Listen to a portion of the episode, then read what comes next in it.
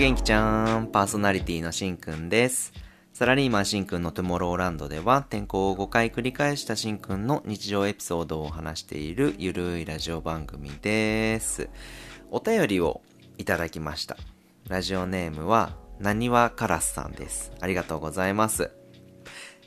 えーと、しんくんこんにちは。30代男性、なにわからすです。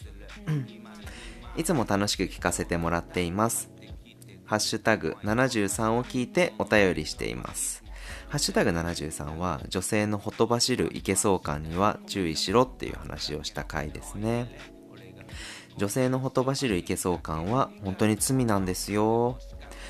学生時代、僕は一人の女性と飲むことに、おコロッソの話。その女性は男運がないんだ、ダメ運が強いんだよね、と悩んでおりました。こんなことやあんなことが隙を生んでるんじゃない？もっと自分を大切にしないと、と散々言い放ちました。うん、わかる。その言葉は全て本気、本心でした。コロッソいいじゃん。この二人では、初飲みだったにもかかわらず、数時間後には、大人の関係に、カラスさん、やりましたね。ダメを大行列、最後尾に僕も並んじゃった。ほとばしるいけそう感怖っと思いました。うん、やっぱりね、うん、そう、いけそう感は怖いんですよね。しんくんの痛い話、やらかしちゃった話などが聞きたいなと思いお便りさせていただきました。配信が難しければ、このお便りは流してくださいね。きっとまた別のお便りをします。ということで、お便りいただきました。ありがとうございます。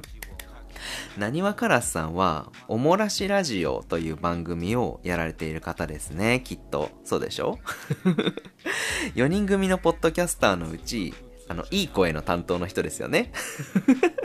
そういう認識。おもらしラジオは、ほぼね、僕と同世代なんですよね、きっと。で、悪ふざけもすごいありつつ、とにかく毎回楽しそうにお話しされている番組で、あの、テーマとして放課後の楽しい時間っていう風におっしゃってるんですけれども、まさに大人の放課後っていう感じがしていて、僕はもう一人なんで本当に羨ましいし、楽しそうだな羨ましいなと本当に思いますね。うん。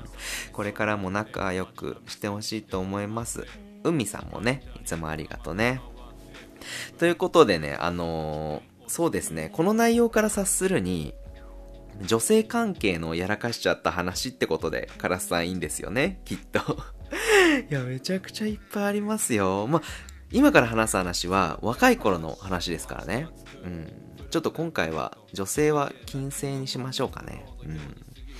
まあ、今じゃないですからね。この経験があって、今の奥さんに決めたという話ですからね。いいですよね。うん。これはまあ前置きとして、まあ大学生の時はまあある方も多いと思うんですけど、一回限りみたいなことは正直たくさんありましたよね。一日何人みたいな、何人持って帰るみたいなのを目指してた日もあったし、うん、同窓会とかもまああったんで、僕はすごく引っ越しが多かったんで、こう、レアキャラみたいな感じだったんですよね。うん、これは完全にやらかしですね。今思うとね、今だったら絶対にやんないと思うけど、同窓会でね、こう持って帰ったりっていうのもよくありましたね。成人式の時とかさ、まさにそうでしたよね。一回限りのことを、一回限りじゃなくてもいいんだろうけど、っていうと、まあ唯一話せるところで言うと、マチコンっていうのがあったんですよね、当時。僕の若い時。その時も2回ぐらい行って2回ともっていうのがありましたけど、まあ完全にやらかしですよね。当時はマチコンっていうのがすごく流行っていて、うん、なんかこっからここまで街として、こっからここまでの居酒屋は自由に行き来してもいいし、行き放題ですよ、飲み放題ですよっていう感じなんですよ。ご存知ない方が多いと思うんで。街全体がイメージ相席居酒屋みたいな、そんな感じなんですけど、まあ、結局ね、でも結局席に座って自由なんで、ほぼナンパしないといけないみたいな状態なんですよね。で、一緒に行った人は、この前あの一人旅であの会いましたけど、岩手のお友達、先輩と一緒に行きました。で、お互い、あの、ナンパみたいなのはまあ慣れてた。もう僕もやらされてたみたいな先輩ね。っていうのもあったんで、無事にあの女の子の席に座れたんですけれど、そこの女の子二人は、二人とも恋愛慣れめちゃくちゃしてる感じだったんですよ。お姉さんって感じで。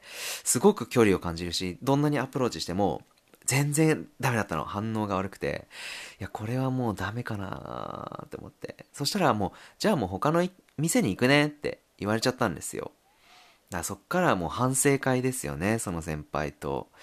いやー、こういうのがダメだったかな、こういうのがつまんなかったかな、みたいな話をしながら、お店を変えようとしたの。もうそこの、その場でね、いつまでいてもしょうがないから、また出会いを求めて、お店を、箇所を変えていくんですけど、またその子たちがね、たまたまいたんですよね、別の他のお店に。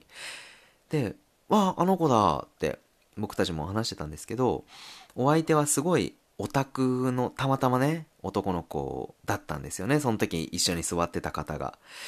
でね、正直ね、すごいつまんなそうな男たちと飲んでたんですよ。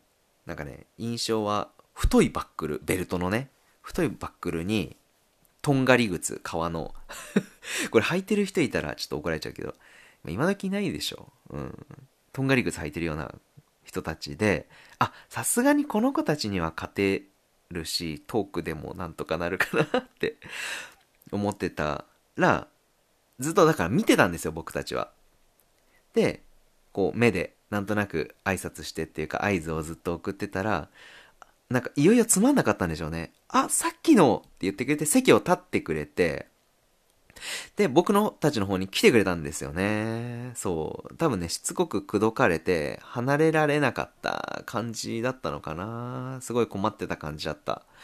で、そっからまあ一緒に来てくれたんで、また別のお店に行って、すごいまた今度は4人で楽しく飲めることになったんですけど、まあもう、まあ3軒目、4軒目ぐらいなもう感じだったから、だいぶもうカオス状態になってて、そのまま持って帰るみたいなことはありましたよね。うん、まあ、マチコン今流行ってないけど、あれはあれで、なんか良かったし、楽しかったなって思いますよね。あとは、まあ同窓会もそうだけど、SNS とかも流行った時期でもあったんで、なんかその SNS 上で連絡が来て、出会ってっていう人もありましたよね。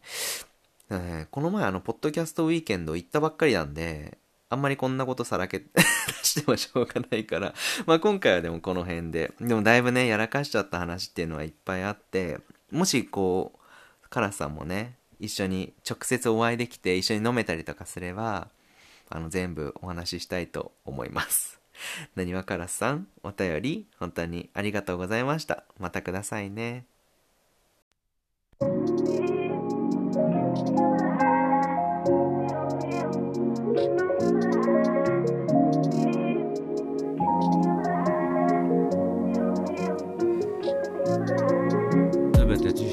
はい、エンディングです。今日も最後までお聴きくださりありがとうございました。今回はやらかしちゃった話ということでお話しさせていただきました。えー、男性リスナーに向けてということで 話させてもらいましたけども大丈夫だったかな？いやー、男性リスナーさんしか聞いてないとして、いつもありがとうございます。改めてね。うちの番組はあの男性リスナーの方がすごい多いんですよね。まあもともとね、あの女友達っていうのが僕自身全然できたことがなくって、学校でも常に男としか 話してないようなやつだったので、やっぱりこう番組を作ってもそういうのがこうわかる方がいらっしゃるのかなというかね、うん、そう思いました。今週は子供の運動会がありまして、まあ、せっかくだからね、やっぱ格好つけていかないとなって思うな。